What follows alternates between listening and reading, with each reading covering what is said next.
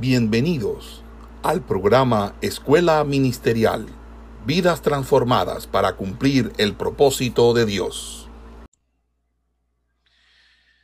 Padre que estás en los cielos, en esta hora maravillosa, te agradecemos por el don de la vida y la salvación que por medio de Jesucristo nos has dado y nos has entregado, que por tu misericordia y por tu bondad nos has colocado en este camino para conocerte a ti, al único Dios verdadero, y a Jesucristo, el Hijo amado.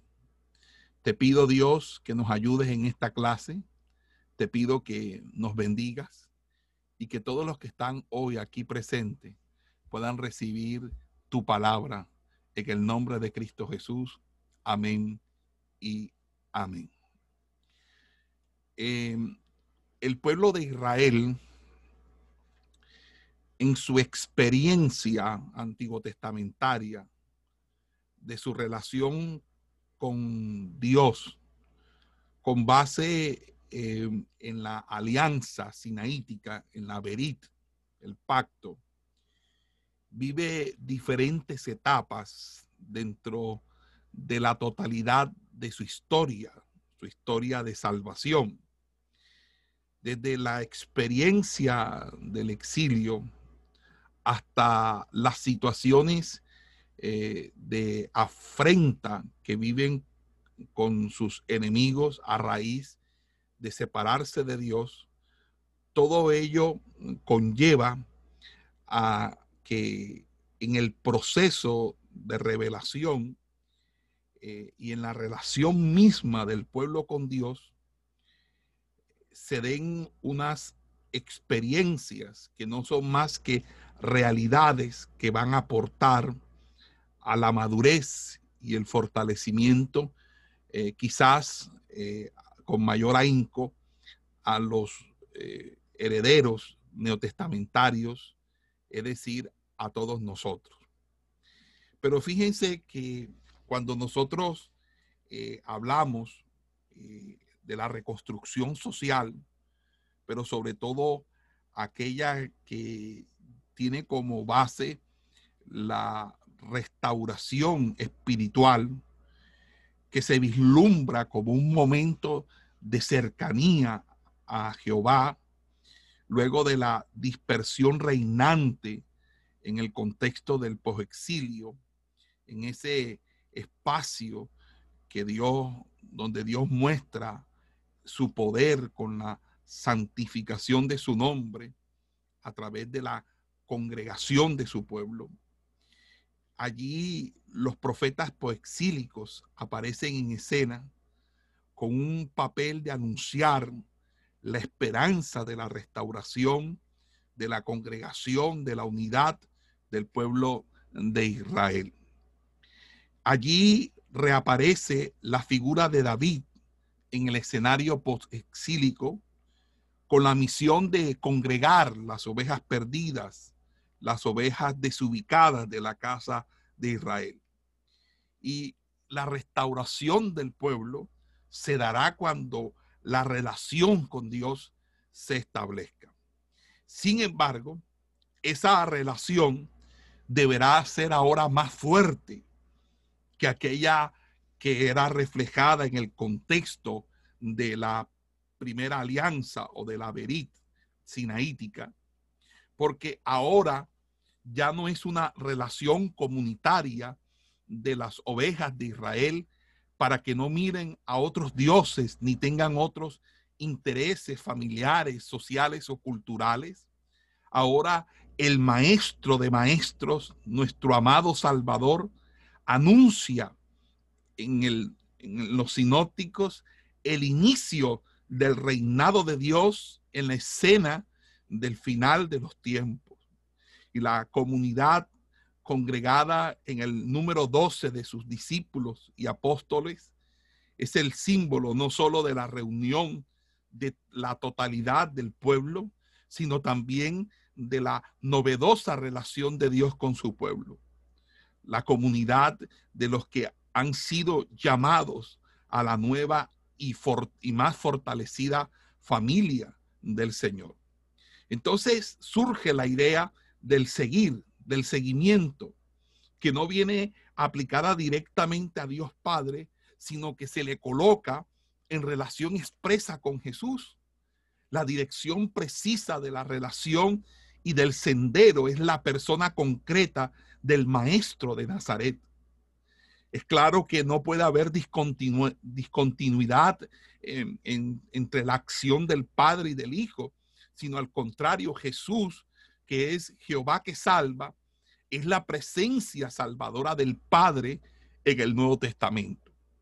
El Padre de Jesucristo continúa su obra salvadora, así como el cumplimiento de sus promesas, ahora de una manera novedosa en la persona de Jesús. Y es en este contexto que eh, se ve reflejado en la elección de una familia cercana al maestro, con la misión de recoger las ovejas perdidas de la, de la casa de Israel. La misión de nuestro Señor Jesucristo es anunciar la llegada del reino, es decirle al pueblo cuál es su situación delante de Jehová y cómo pueden concretizar, cómo se puede concretar una nueva relación ya no basada en cierta tradición vetusta, caduca, moribunda, sino que se amplía en un término que designa una experiencia de, de seguimiento, de una relación interpersonal. Y ahí es donde van a surgir los términos que van a definir el discipulado en el Nuevo Testamento. Es la experiencia del seguir a Jesús, de seguir las multitudes a Jesús, de seguir las personas a Jesús. Porque hablar de discipulado es hablar de seguir a Jesús. La relación interpersonal que involucra al maestro no es aplicada únicamente a las personas denominadas discípulos o apóstoles.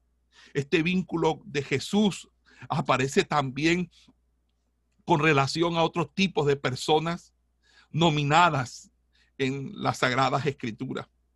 Así, durante el ministerio de Jesús, no pocos gozaron de su cercanía, no pocos fueron allegados a él, no pocos él expresó sus sentimientos, su dolor, su compasión hacia ellos. Desde el inicio es bueno resaltar que el seguimiento de Jesús es una experiencia multiforme, compleja, dinámica. Y vamos nosotros hoy hacer un estudio de lo que es el seguimiento de Jesús a la luz de los evangelios eh, eh, sinópticos o evangelios de Mateo, Marcos y Lucas. Porque desde estos evangelios se nos permite acercarnos a la experiencia del discipulado a través de los conceptos, de las palabras, de los términos que va a utilizar las escrituras para dibujar la realidad, para introducirnos en esa temática, para hablarnos acerca del seguimiento de Jesús. Ser discípulo se define en algunos casos con la acción de seguir a alguien. Asimismo, esta experiencia tiene como punto de partida el llamado, la convocatoria, la elección, la identidad de la experiencia se coloca de una manera existencial a partir de una relación directa con el maestro. Y el primer verbo que vamos a, observar es el verbo caminar, que en griego es poreumoi, poreumoi o poreumai, poreumai, que significa ir, viajar, caminar, y que en los sinópticos aún en el libro de los Hechos, que es el segundo tratado de Lucas, el campo semántico limitado por esa raíz verbal de caminar en griego, identifica la experiencia de seguir a Jesús. Este es un verbo que va a preferir Lucas y en las 154 veces que este verbo aparece en el Nuevo Testamento, en el libro de los hechos va a aparecer 38 veces, más 51 veces que va a aparecer en el Evangelio de Lucas, para decirnos que mayoritariamente es Lucas quien prefiere el uso de este verbo para expresar el caminar, que es no es más que el seguir al Señor. Es importante que, en ese sentido el verbo referido a la acción de caminar tiene que entenderse de una manera metonímica, porque el verbo significa que la vida es tomada como un camino por el que se va yendo de la vida precisamente hasta la muerte. Se está mirando o se está dando la idea de que es la conducta de una persona en la vida, tanto si camina mal o camina bien. El camino en sí mismo, así como la acción de caminar, no son realidades casuales en la obra de Lucas. La insistencia del autor en la ubicación de sus personajes en este espacio particular atrae la atención del lector. El camino no es un espacio geográfico indiferente para la pluma de nuestro escritor inspirado. En el primero de sus libros, el camino aparece claramente relacionado con el ministerio central de Jesús de Nazaret y con su misión profética. Desde el inicio del Evangelio, en el anuncio del nacimiento de Juan el Bautista, de Juan el profeta, se marca que el destino de Juan es precisamente preparar los caminos del Señor. Y al inicio de la primera obra de Lucas, el acto de caminar no denota solo una acción de, de tipo local, Caminar posee el sentido de una experiencia moral, es caminar en los mandamientos. El discípulo se encuentra relacionado estrechamente con la acción de caminar. En Lucas se le dice, no toméis nada para el camino. Es la escena más expresiva del, del llamado. Se encuentra precisamente cuando se dice en Lucas capítulo 9, y mientras ellos iban por el camino. No obstante, la significación más profunda de la experiencia de caminar la encontramos en la parte central del primer libro de Lucas, el camino largo que Jesús decide dirigir hacia la ciudad santa de Jerusalén se convierte en un itinerario simbólico en la vida del maestro, en su caminar hacia el cadalso, hacia el Gólgota, hacia la muerte que le esperaba en la cruz del Calvario. En el ministerio de Jesús, la acción de caminar aparece especificada con una dirección concreta cuando dice Proio Saxi ex Jerusalén, hacia Jerusalén de este modo, en el ambiente, Lucas eh, eh, se ubica al inicio del relato en el corazón del mismo y en la parte final. Los caminantes salen de Jerusalén, narran lo sucedido en Jerusalén y regresan a Jerusalén. Es lo que nos narra Lucas 24. No hay duda de que en el episodio de los que caminan por, por el camino, por la senda de Emaús en Lucas 24, se encuentra una relación directa con el discipulado. El nuevo llamado de Jesús, quien ahora está resucitado a los que caminan hacia Emaús, se ubica en un sitio concreto y con una significación propia. Aquí el camino es el lugar de la enseñanza, de la interpretación de las escrituras. Ya no con la tradición caduca, vetusta, moribunda de la sinagoga, sino en el camino. Jesús abre de nuevo las escrituras a sus discípulos para dar testimonio, para fortalecerlos.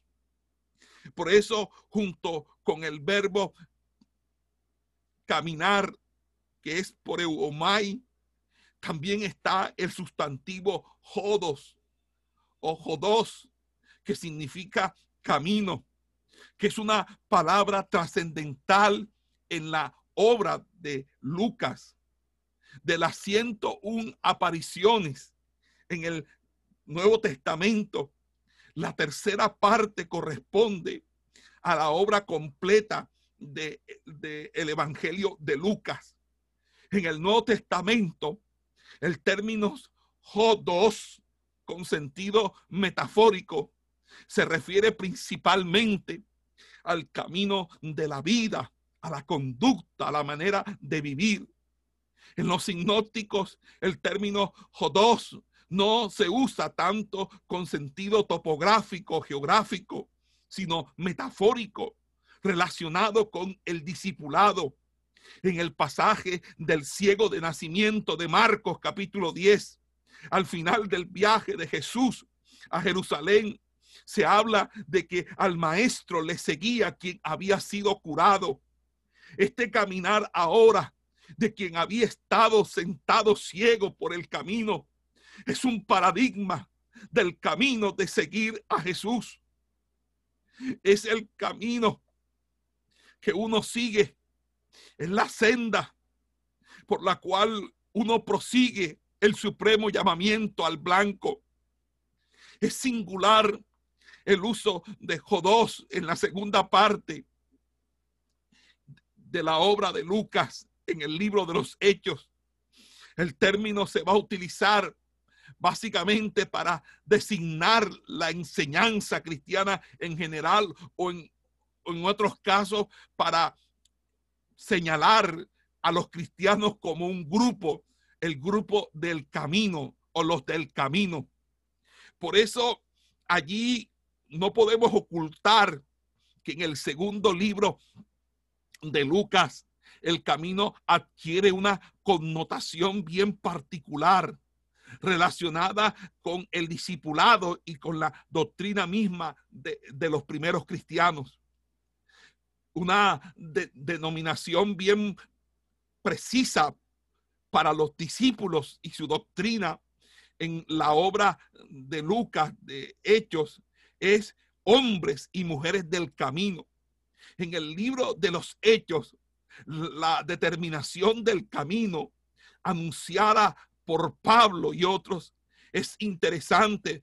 Habla Pablo de Jodos soterías, camino de salvación. Jodos tu curiú, camino del Señor. Jodos tu ceú, camino de Dios. Y en segunda de Pedro, capítulo 2, verso 15, la palabra camino se referiría al cristianismo como verdadera enseñanza en contraste con el camino de Balán, que es el camino de la iniquidad. El otro término que es interesante señalar que aparece como concepto definitorio del discipulado es la raíz verbal acoluceo, que es quizás la voz más especializada para expresar el discipulado como seguimiento. El verbo acoluceo posee un sentido propio de caminar físicamente detrás de alguien. Y allí eh, vamos a encontrar dos pasajes bíblicos que nos van, eh, o dos maneras como el Nuevo Testamento nos va a nosotros a ilustrar cuál es el sentido de seguir, caminar o ir detrás de alguien cuando encontramos la expresión acoluceo o pisó y cuando colocamos o cuando encontramos también el término erjomai o pisó. En estas expresiones se está descubriendo una relación constructa entre estos, estas expresiones del griego con unas expresiones del hebreo, como es la expresión halaká o halaj y aharej. El término tiene entonces una connotación totalmente semítica, una connotación de significado totalmente antiguo testamentaria. Acuérdense que el halak es la expresión del halaká, que son las instrucciones, el camino, la regla que se debe seguir. En ese sentido, el término acoluseo va a aparecer en Mateo 25 veces, va a aparecer en Marcos 18 veces, va a aparecer en Lucas 17 veces y va a aparecer tres veces en el libro de los hechos. Lo significativo del uso de este término es su concentración fuerte en los sinópticos. Solo 11 de las 90 apariciones en que en las que se encuentra las concurrencias del término, solamente 11 van a estar fuera de la tradición sinóptica, mientras que 79 veces va a aparecer en los sinópticos, lo cual quiere decir que un altísimo porcentaje se va a referir directamente a Jesús como el punto de referencia del seguimiento. En los evangelios, el verbo figura principalmente para expresar el seguir a Jesús. De las 90 apariciones, 73 se van a referir con seguir a Jesús o se refiere al hecho de seguir a Jesús o a Cristo. También tenemos los compuestos verbales, que son las expresiones que a partir de aculuceo se pueden extrapolar, como es hexacoluceo, que lo va a utilizar el apóstol Pedro en su segunda epístola, y el segundo es epacoluceo, que aparece solo en Marcos 16, 20. Y fíjense, no con referencia a Jesús, sino a la palabra que es acompañada con prodigios y milagros. Epacoluceo quiere decir la palabra a la cual le siguen los signos, las señales, los milagros, los prodigios. Por su parte, tenemos también un último que es paracoluceo, que aparece solamente en el prólogo de Lucas. Fíjese que allí el sustantivo masculino correspondiente a seguidor, que es aculuzos, nunca va a aparecer en el Segundo Testamento. Y es precisamente, eh, es, un, es, es precisamente este un adjetivo.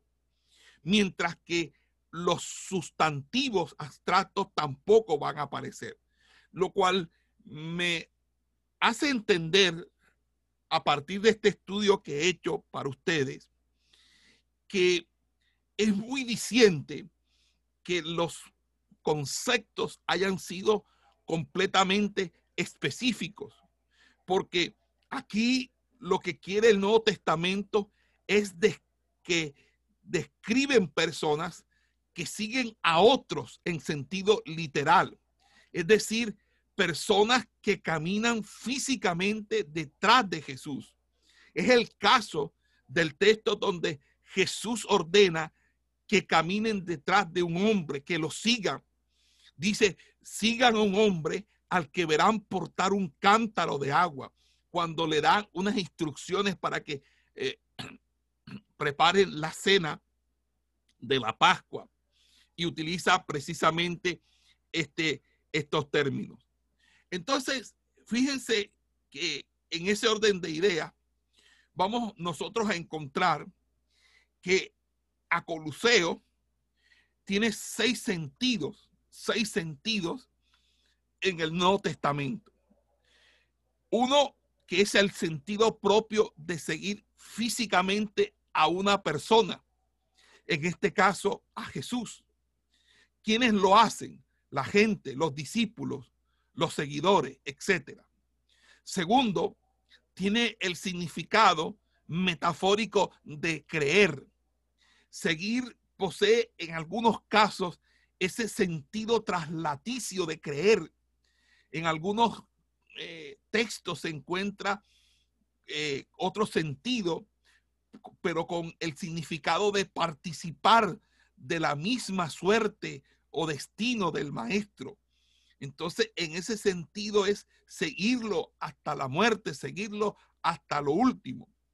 Y en el sentido del seguimiento, en la relación maestro-discípulo, se manifiesta en algunos textos, pero con la connotación fuerte del deber que posee el discípulo de reproducir las normas de su maestro, de su rabí.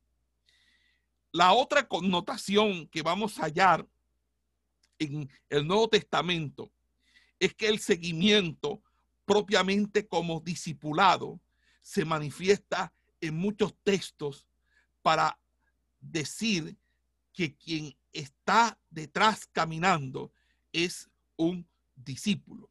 Aculuseo entonces sinónimo de ser discípulo.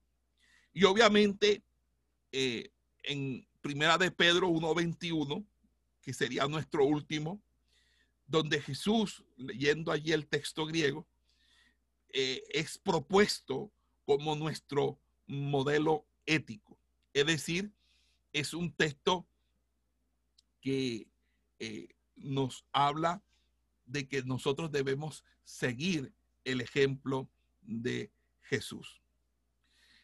El otro texto, el otro concepto que quiero hablarles es el contexto de llamar, elegir, constituir. Porque resulta que los eh, sinópticos no identifican de una manera explícita la diferencia entre los llamados o los elegidos, es decir, a las personas pertenecientes al grupo de discípulos y apóstoles.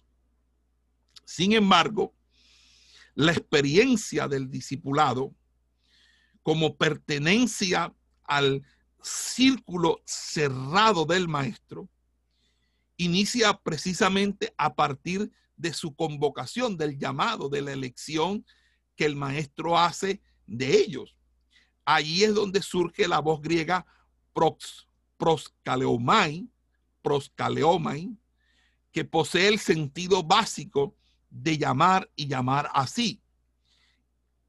En los sinópticos, con especial énfasis en Marcos y Mateo, allí el sujeto es el maestro quien llama hacia él a sus discípulos y, la, y se identifica ese seguimiento con la acción de llamar a determinadas personas a que lo sigan.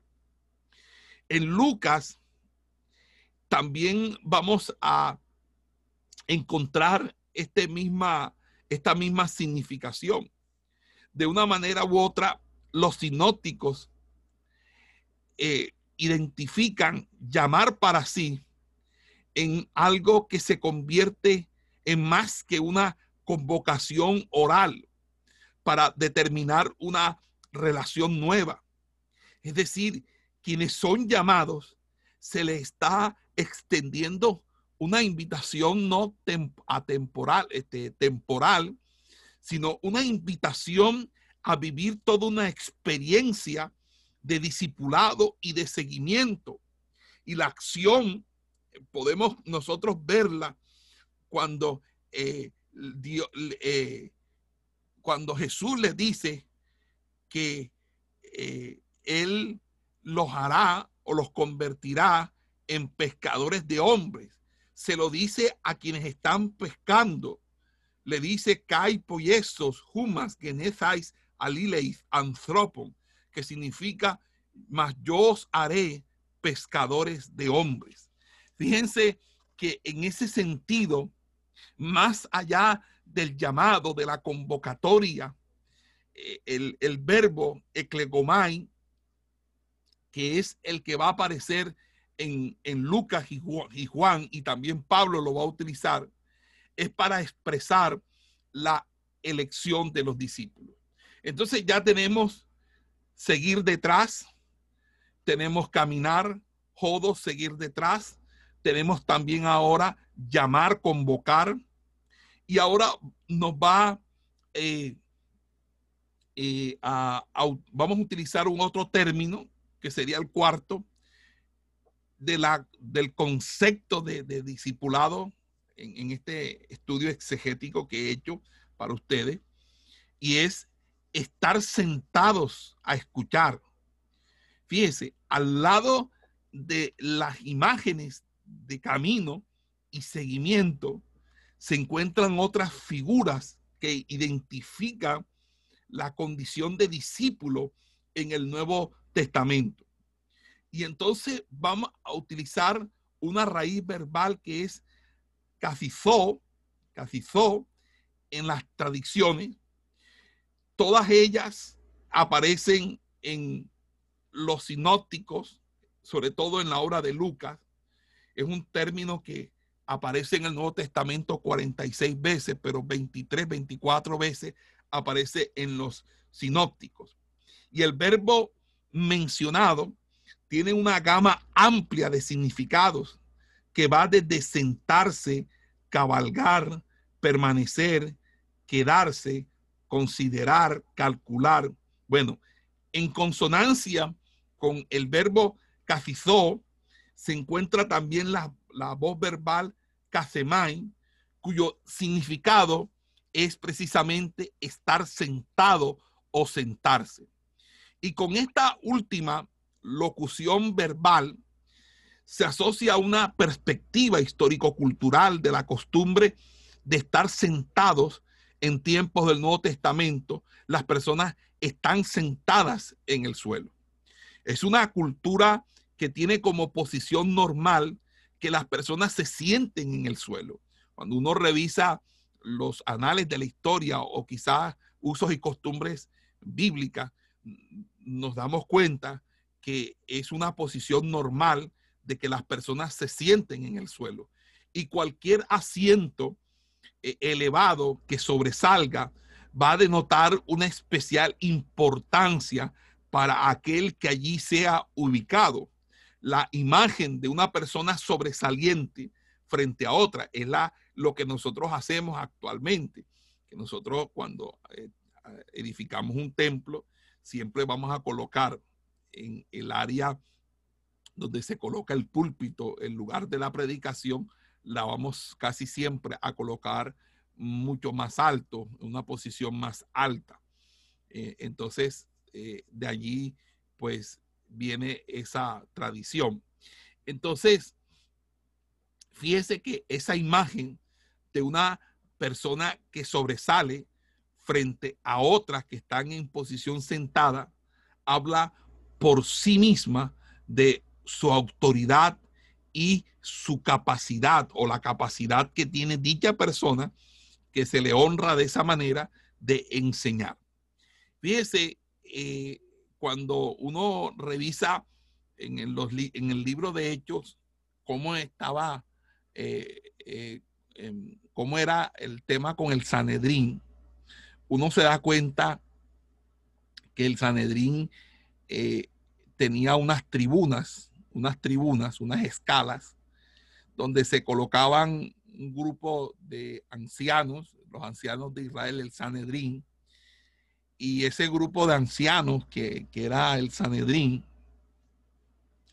eh, este, eh, estaba en, unas gradas, de manera que todo, el, todo, quien, todo aquel que, quien era acusado, al colocarse frente al Sanedrín, veía era uno hacia arriba, porque había muchos hombres eh, montados en cada una de las gradas, entonces se veía hacia arriba. Pero fíjese que Esteban eh, mira más arriba y dice, yo veo al Señor sentado a la diestra de Dios Padre, diciendo, por arriba de ustedes está uno que está sentado a la diestra de Dios Padre. Amén. Entonces fíjese que ahí eh, em, tenemos una, eh, una cuestión que es básicamente algo que tiene que ver con el ámbito político del mundo judío cuyas, donde algún, a algunas personas con cargos se les hace sentar para que desempeñen su rol. Por ejemplo, el trono eh, es una, es una, es una silla y está reservada para quienes ejercen cargos de dignidad gubernamental. Eh, entonces, eh, por ejemplo, en Hechos se dice que el día señalado Herodes vestido con ropa real se sentó en la tribuna y les arengaba. Fíjese que en las tradiciones veterotestamentarias encontramos la imagen de Dios sentado en un trono. Eh, eh, nosotros vemos eh, también que a Jesús, como decía ahorita, se le ubica sentado a la derecha del Padre. Pero en esta exégesis que estamos haciendo del verbo cafizó, como la raíz cafemai, aparecen vinculados siempre a la acción de enseñar. Esta es una actividad propia, no solo referida al maestro, sino también a los discípulos. Unos y otros se sientan en la actividad de, la enseñanza y de la escucha. Jesús es descrito cada vez que eh, eh, desarrollaba su actividad de enseñar en la posición de, estar sentado, cuando dice, y habiéndose sentado en la barca, por ejemplo, enseñaba a las multitudes. El texto dice, Cacizás de ectu ployu, tus hoblus. Dice, y habiéndose sentado en la barca, enseñaba a las multitudes. Las grandes enseñanzas del maestro de Galilea se refieren a través de esa posición magistral de sentarse. Eh, eh, y, eso era algo muy común, inclusive eh, desde allí, desde esa posición de sentado, él dirigía instrucciones a sus discípulos. Y un detalle interesante es el lugar donde Jesús se sienta y de donde enseña. Ahí los textos bíblicos son recurrentes unas veces es el monte, otras veces en la orilla del mar, en otras ocasiones es, eh, es la barca, la barca, la de Pedro, por ejemplo. Pero bueno, el asunto es que Jesús, como las, como las personas a su alrededor son visualizadas en la posición sentada, la actitud de Jesús es la del maestro enseñando y la de los discípulos es la de los educandos recibiendo la instrucción. Por eso es que uno va a encontrar en los sinóticos que y había una multitud sentada alrededor de él. Fíjese que en esa posición también estaban hasta fariseos y maestros e intérpretes de la ley que se sentaban a escuchar al, al Mesías enseñar. Fíjese que la el retrato, la, escena que se nos dibuja a nosotros en Lucas eh, sobre, la, María, la hermana de Marta, dice que la actitud de ella de estar sentada se complementa con la acción de escuchar las palabras del maestro. Por eso no utiliza eh, el, evangelista eh, Lucas, no utiliza el común cacizó, sino el verbo para que se somai en auristo, para decir que es algo que ella ha venido haciendo en el pasado y que ella está escuchando a Jesús y lo viene escuchando de hace rato, desde, desde, desde que inició, por así decirlo. Y ahí es cuando dice, mira, que ella ha preferido la mejor parte. Entonces, cuando el maestro identifica a su verdadera familia, la de sus discípulos, la de sus seguidores, lo hace precisamente indicando y mirando en torno a los que estaban sentados en círculo a su alrededor.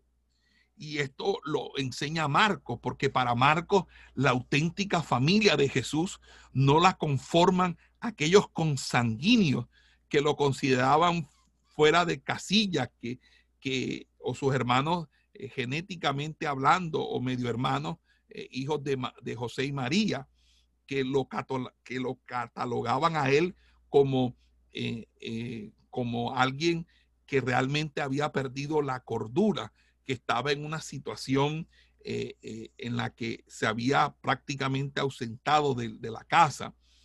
Entonces, allí vemos que en ese sentido, la auténtica familia de Jesús no son tampoco los maestros de la ley que decían que él era alguien que tenía un espíritu inmundo, que decían que, que por Belcebú echaba fuera los demonios. No, el discípulo es aquel que sentado a los pies del maestro lo recibe como el Mesías, como el Mesías, como el maestro, que lo escucha, que está atento a la enseñanza, que está atento a, la, a, la, voz. Y ahí surge algo importante, que es algo que yo siempre eh, lo he dicho y lo he dicho con, bastante, con bastante insistencia.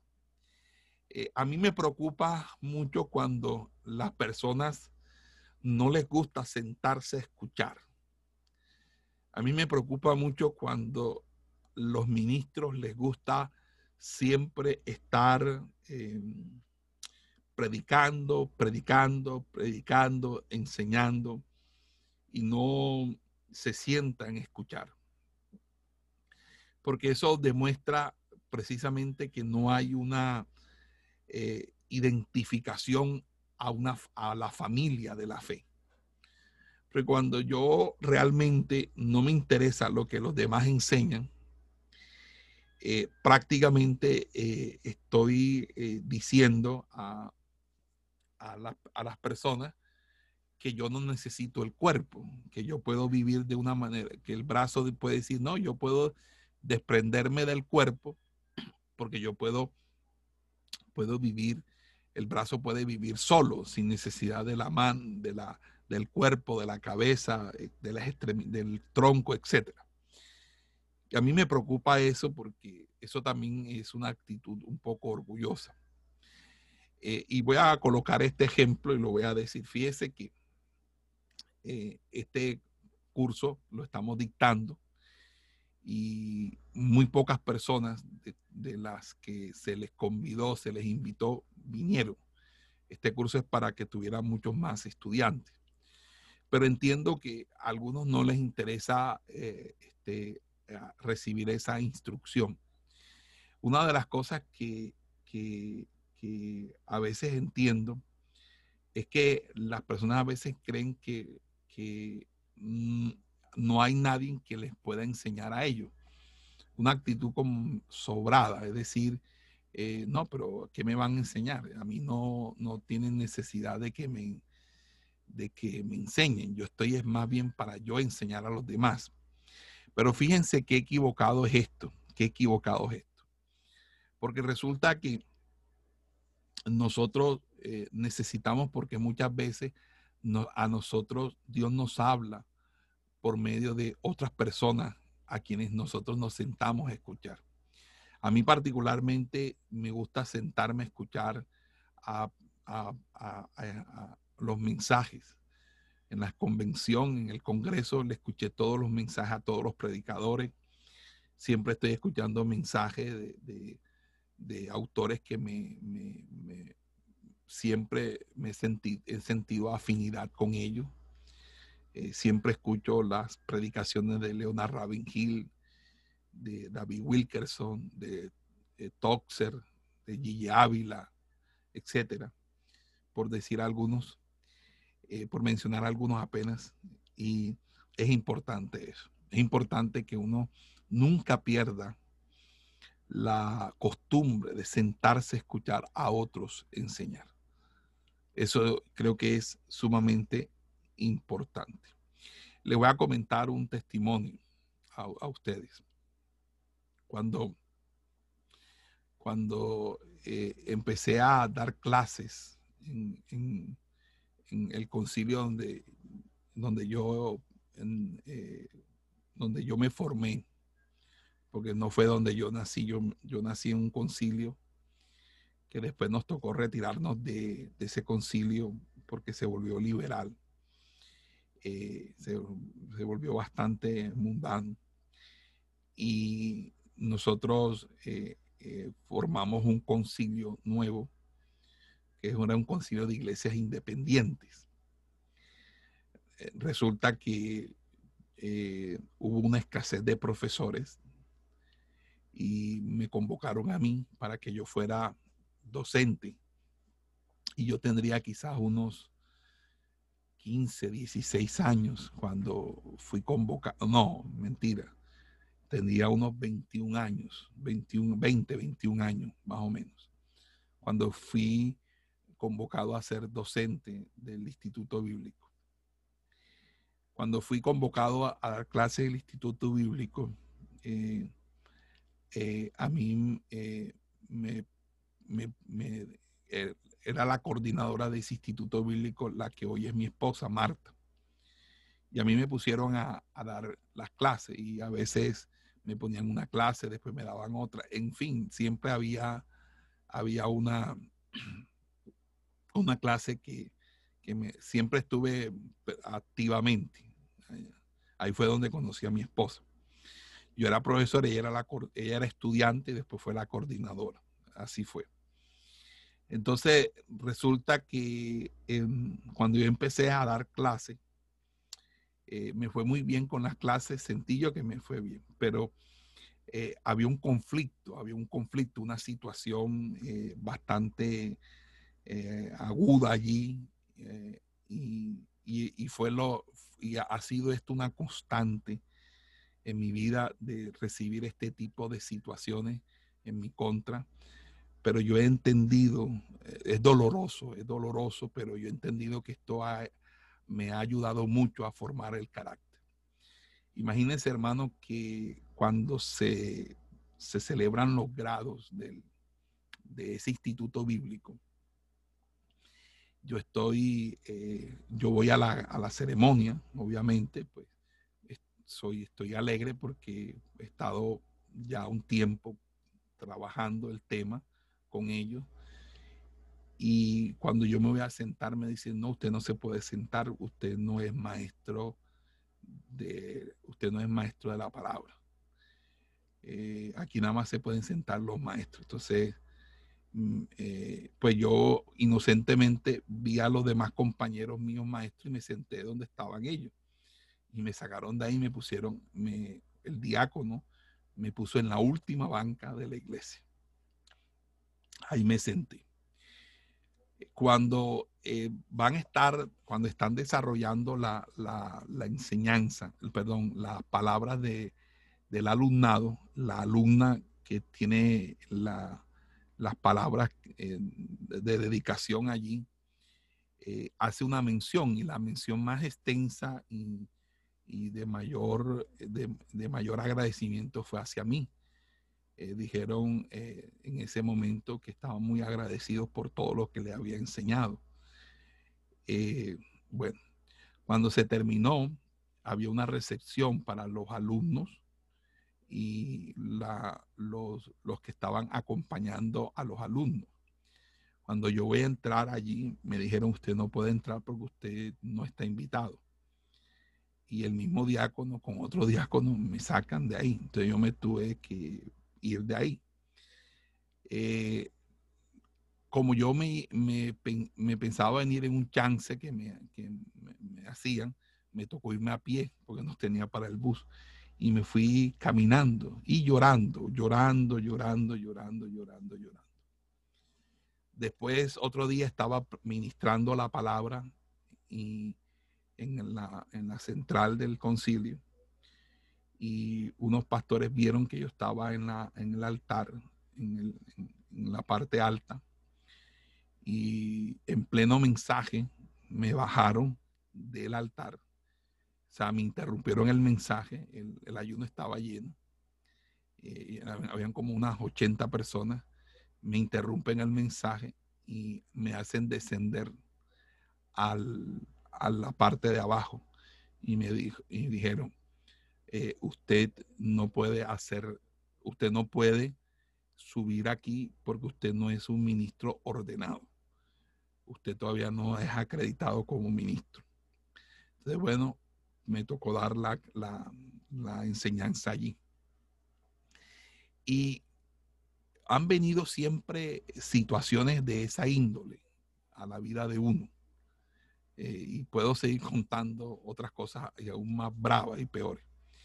Pero el punto es que en todo eso, eh, yo siempre me sentí ofendido, me sentí menoscabado, sentí incomodidad. Pero en todo eso, Dios me dio unas grandes lecciones. Una de ellas, precisamente, eh, que yo me puse a pensar es, jamás, jamás, si Dios me permite dirigir a mí un concilio, lo que sea. Bueno, en ese entonces uno tenía, yo tenía el pensamiento conciliar. O así, yo nunca voy a tratar a los ministros de esa manera. Siempre trataré de ser una persona justa con las personas porque la injusticia es algo impresionantemente mala. Eso afecta, eso daña. Y yo digo, ¿cuánta gente por injusticias no termina hasta apartado por las cosas que suceden?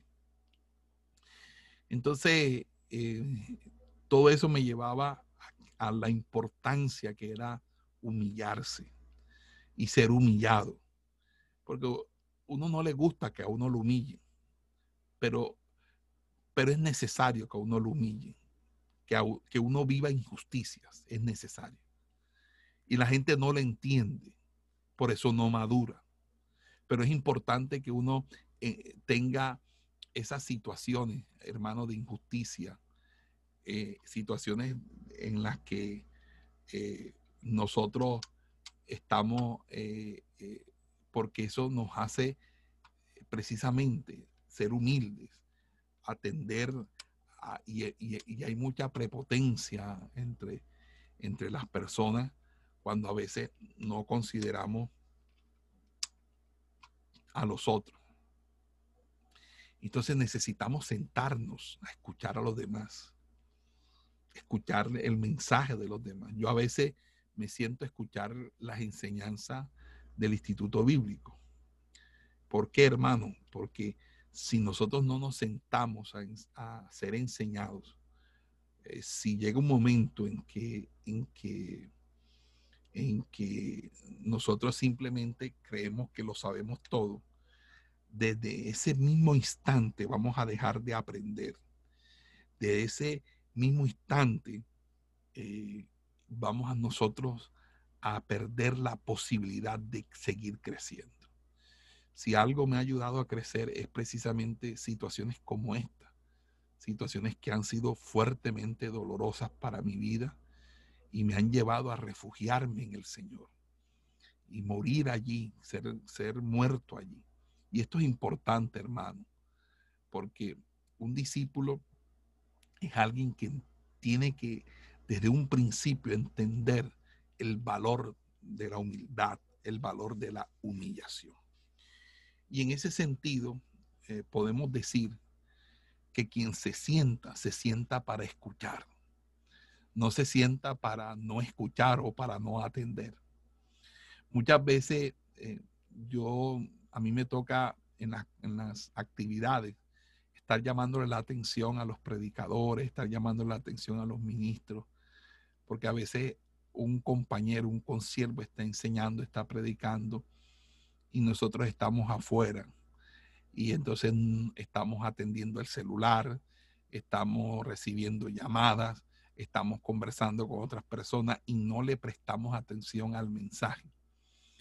Eh, en las convenciones, eh, yo me pongo al final porque me toca poner ese orden, pero realmente a mí a mí me gusta sentarme a escuchar, porque uno no sabe en qué momento Dios, por medio de esa persona, nos puede dar una palabra que nosotros estemos necesitando. Entonces a mí me parece eso sumamente importante. Amén. Ustedes disculpen esta digresión, este paréntesis que he hablado. Bueno, el otro término que vamos a, también a, a, revisar es el término didasco didasco, que es el término enseñar, el verbo, la raíz verbal, que es una acción que determina la experiencia del discipulado. Y es que esta experiencia se relaciona con el ejercicio de la enseñanza.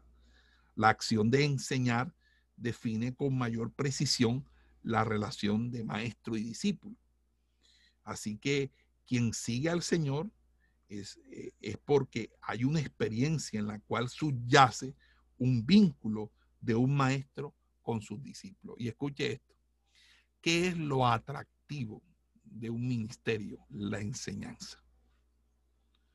Eh, el, ministerio, eh, las personas que siguen un ministerio por su enseñanza es diferente a los que siguen un ministerio por, lo, por las señales si usted, eh, si usted se da cuenta, los que siguen un ministerio por, la, por los milagros, por las señales, realmente no están interesados en ser eh, discípulos, están interesados en ser beneficiarios de esos milagros, de esas señales, o quizás de pronto adquirir ese poder.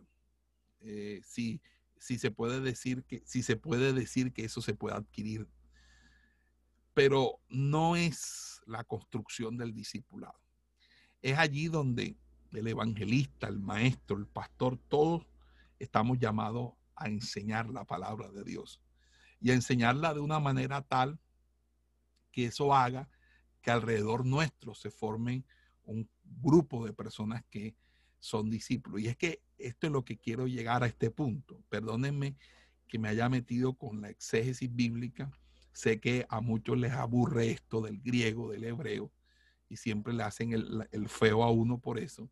Pero lo que pasa es que a diferencia eh, de que quizás eh, usted pueda tener con eso, eh, estamos tratando de fundamentar aquí algo que no es no solamente para nosotros, es algo que es para toda América Latina. Aquí se está surgiendo un movimiento que estamos eh, para impactar América Latina.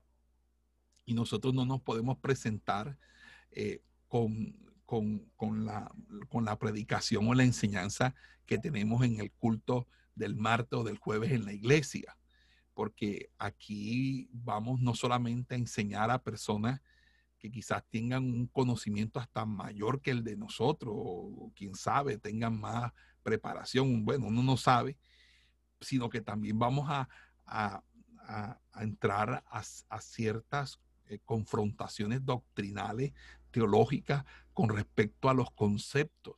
Y tenemos que tener algo claro, algo que no ha salido eh, simplemente de que a mí el Señor me dijo, que el Señor me reveló. Esto tiene que ver con las escrituras. Esto tiene que ver con la exégesis bíblica.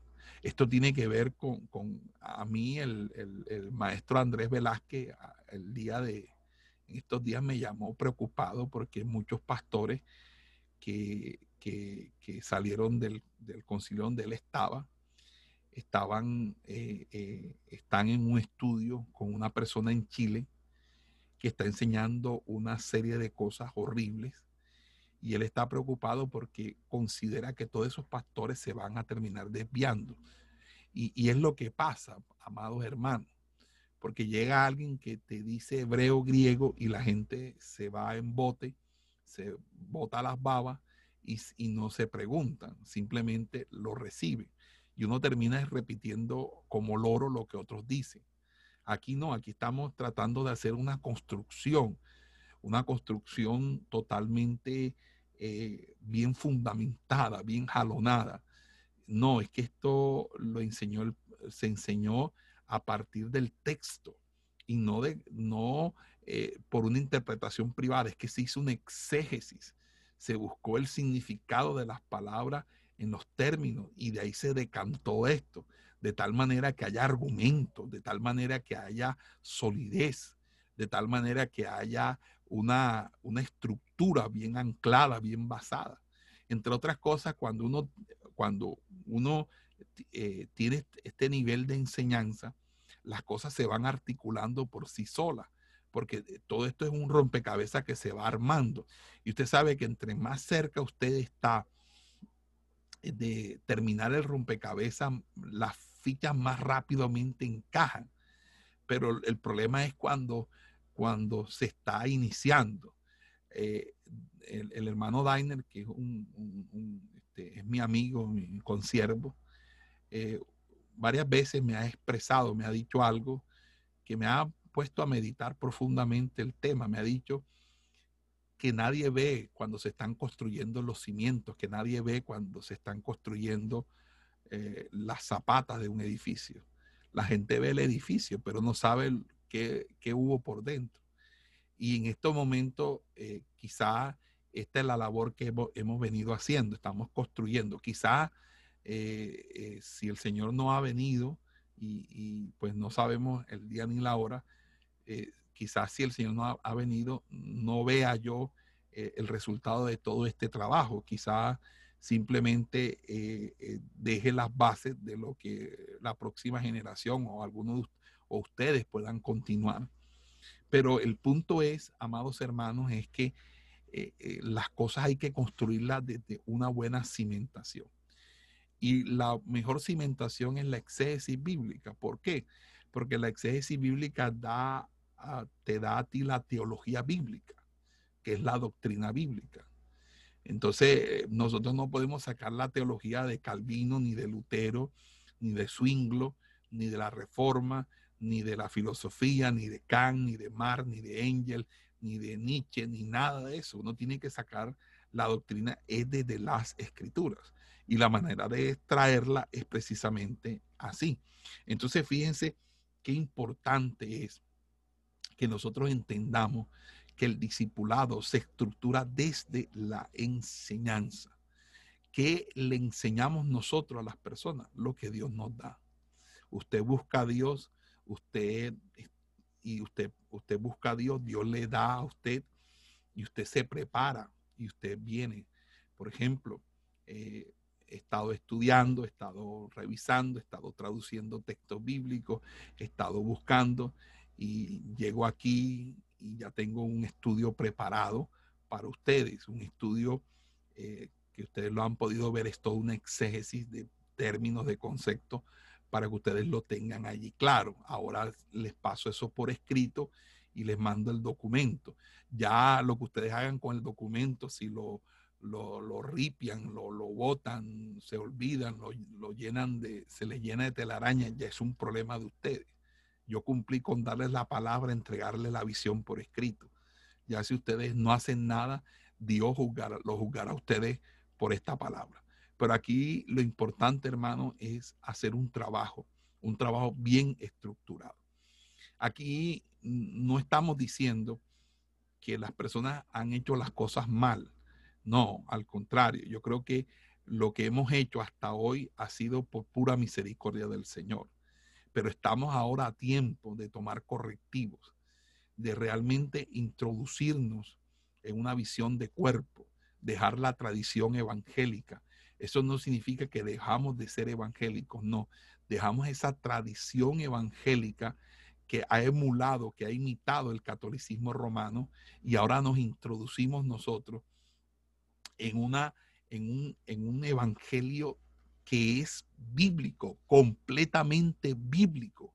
Es que yo no les estoy pidiendo a ustedes que dejen sus iglesias, ni sus concilios, ni sus denominaciones, ni siquiera a sus pastores. No, al contrario, donde Dios los puso, ustedes tienen que operar, pero ahora operen en lo bíblico, operen en lo que la escritura dice, porque la esencia del discipulado es la enseñanza. ¿Qué es esto que estamos haciendo? ¿Qué es una escuela ministerial? Un discipulado.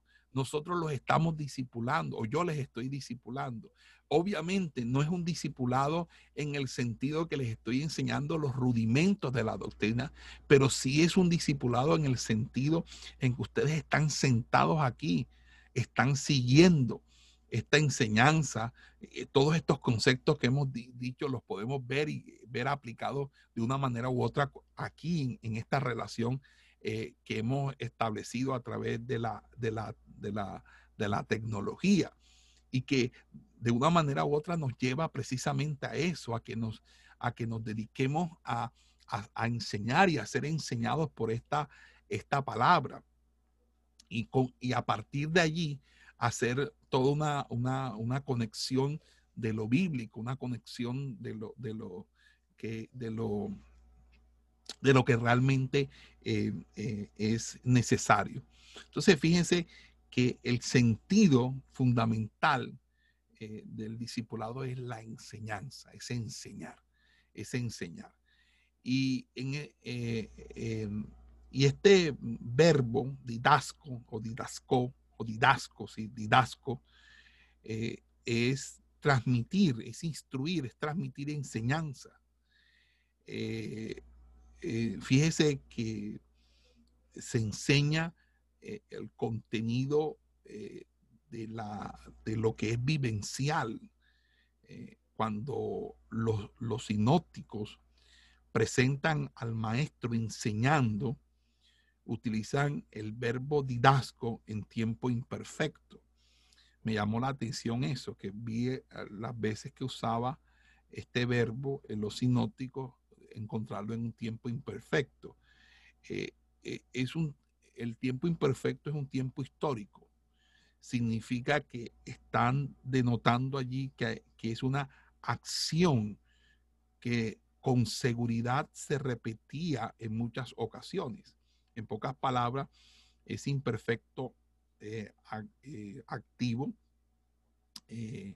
del modo, gloria sea el Señor.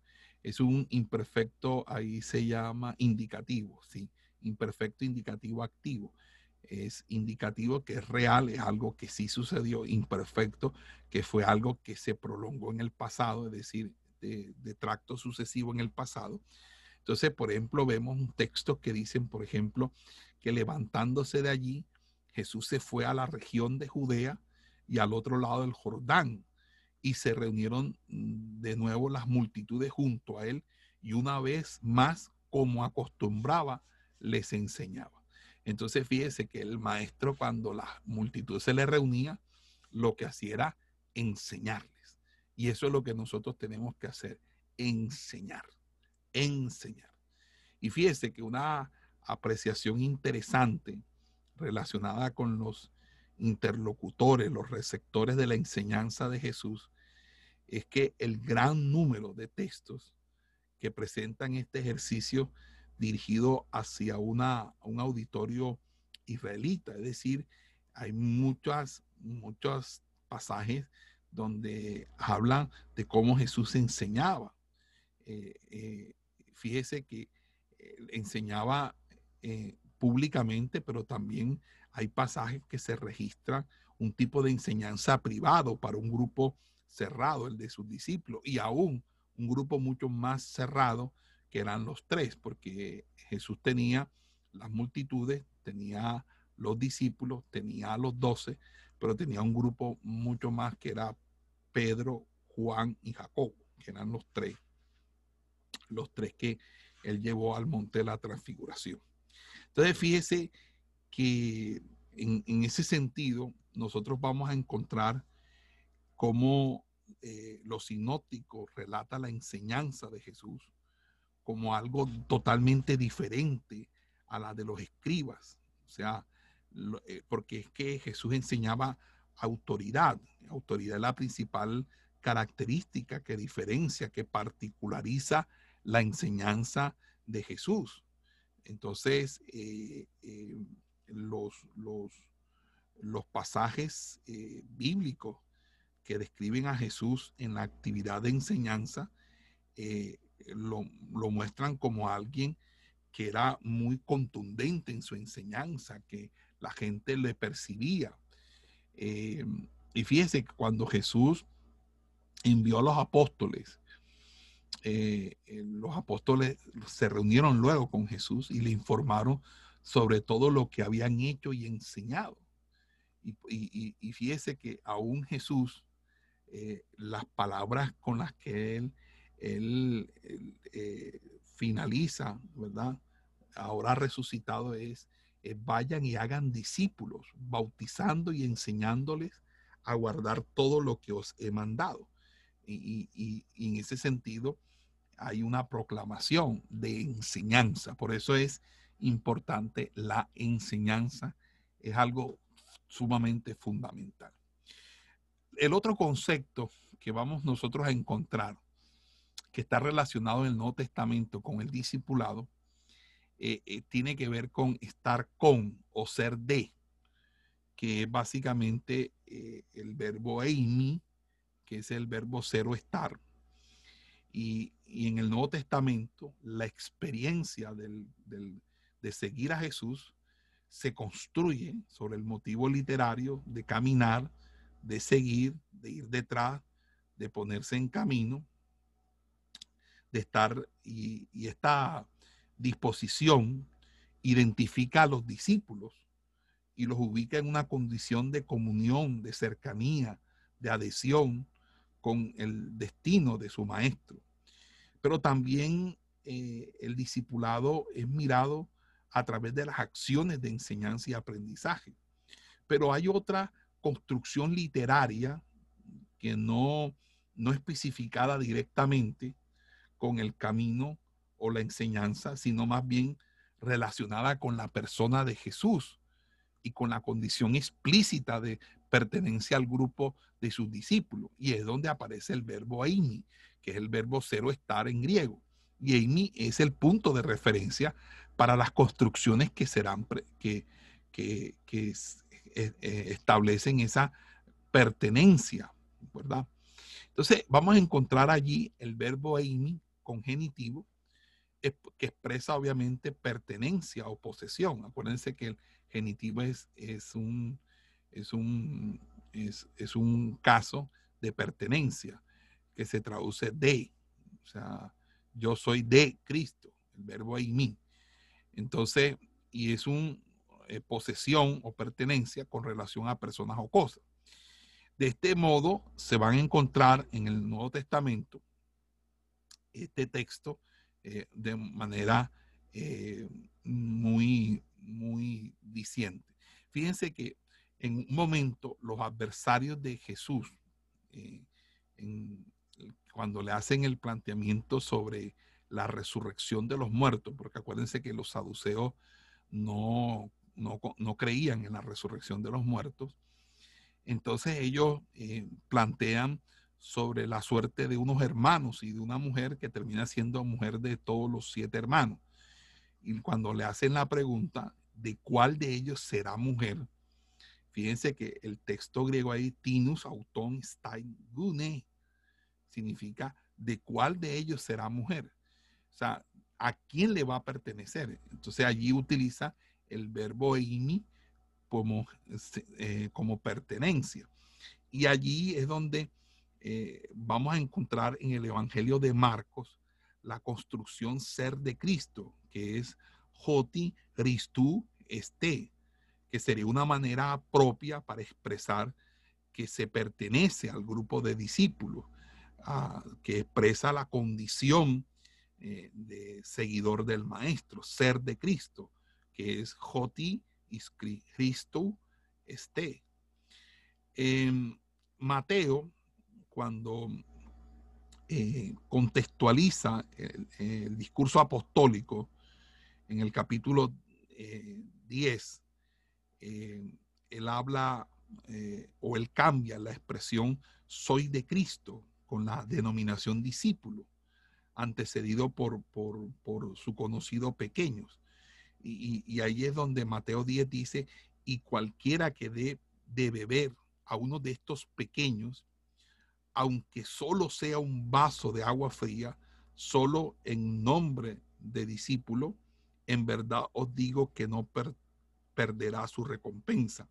Ahí dice, nomon eis onoma macetú. Eh, va a utilizar el término macetú, macetes, que como lo vamos a ver eh, posteriormente, es también una forma de traducción de eh, discípulo. Aquí la expresión ser de Cristo, con el sentido de pertenecer, de adherirse, es muy apreciada por el apóstol Pablo.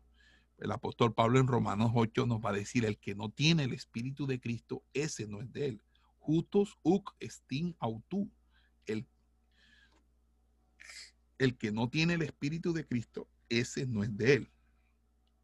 Y fíjense que el apóstol Pablo, al escribir al, acerca eh, en la iglesia de Corinto el problema de las divisiones, que algunos quieren ser de Apolo, Cefa, bueno, eh, y claro, están los que deben ser de Cristo, ya que eso es una obra suya. En pocas palabras, se refiere a algunos como quienes llegaron a ser en Cristo antes que Él.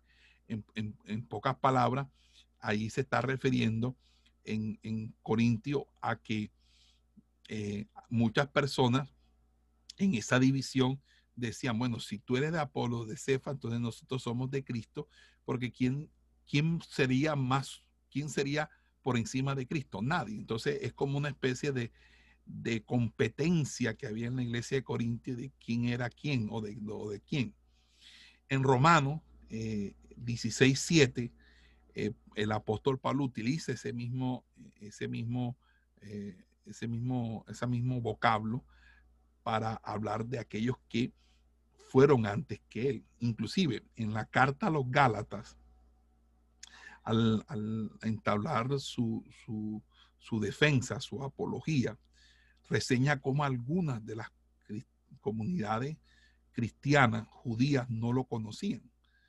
Eh, porque él, dice ahí que no era conocido en persona en las iglesias de Judea que eran en Cristo.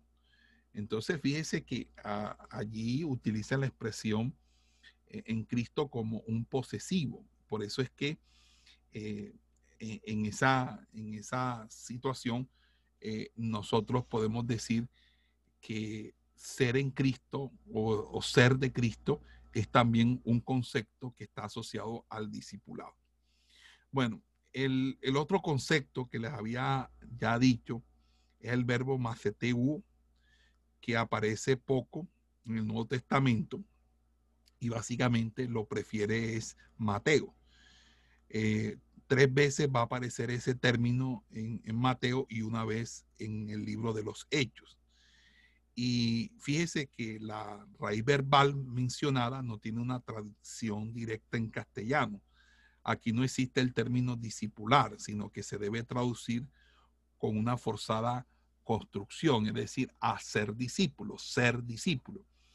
Es decir, que la, palabra discipular no es, eh, discipular ahora es un verbo constructo en español, pero en el texto griego eh, es ser discípulo, o sea, no es, eh, es un, es un, su significado o su, o su traducción tiene que hacerse reforzada con, como un verbo compuesto, utilizando el verbo auxiliar cero estar ser discípulo. En cambio, yo puedo decir, yo discipulo, tú discipulas, él discipula, nosotros discipulamos, vosotros discipuláis, pero en griego no se puede decir así porque no es, mm, este, hay que, el significado del término eh, apunta es en la línea de hacer discípulo, de hacerse discípulo o de ser un discípulo.